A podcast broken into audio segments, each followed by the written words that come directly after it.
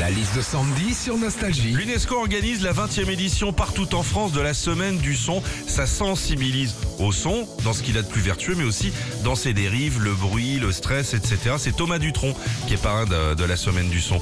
Certains sons nous insupportent, Sandy. Ouais, Philippe, alors déjà le bruit d'une personne qui mange la bouche ouverte. hein. Ah là là, c'est insupportable, ça énerve, ça dégoûte même parfois. Exemple 1. Bon, là, euh, on l'entend, on est euh, clairement sur quelqu'un qui mange une carotte la bouche ouverte. hein. Et vu que c'est un légume, hein, c'est sûr que c'est pas toi, Philippe. hein. Parmi les sons qui nous insupportent aussi, il y a le bruit du moustique qui t'empêche de dormir. Ça, c'est un enfer. Alors au bout d'un moment, tu te lèves, t'allumes la lumière, tu tapes dans tous les sens, tu finis par réveiller toute la baraque. Et quand le calme est revenu et que tu te recouches, bah il est toujours là. hein. Et puis en ce moment, avec les rhumes, les grippes et compagnie, bah, le son qui nous insupporte vraiment, c'est celui de la personne qui renifle. J'adore. Ah. Ah, ça ne m'étonne pas.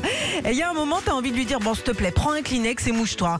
Le problème, c'est qu'après, pour lui dire au revoir, bah, il te serre la main. Donc, bah, c'est quoi? Continue de renifler. hein. Retrouvez Philippe et Sandy, 6h-9h sur Nostalgie.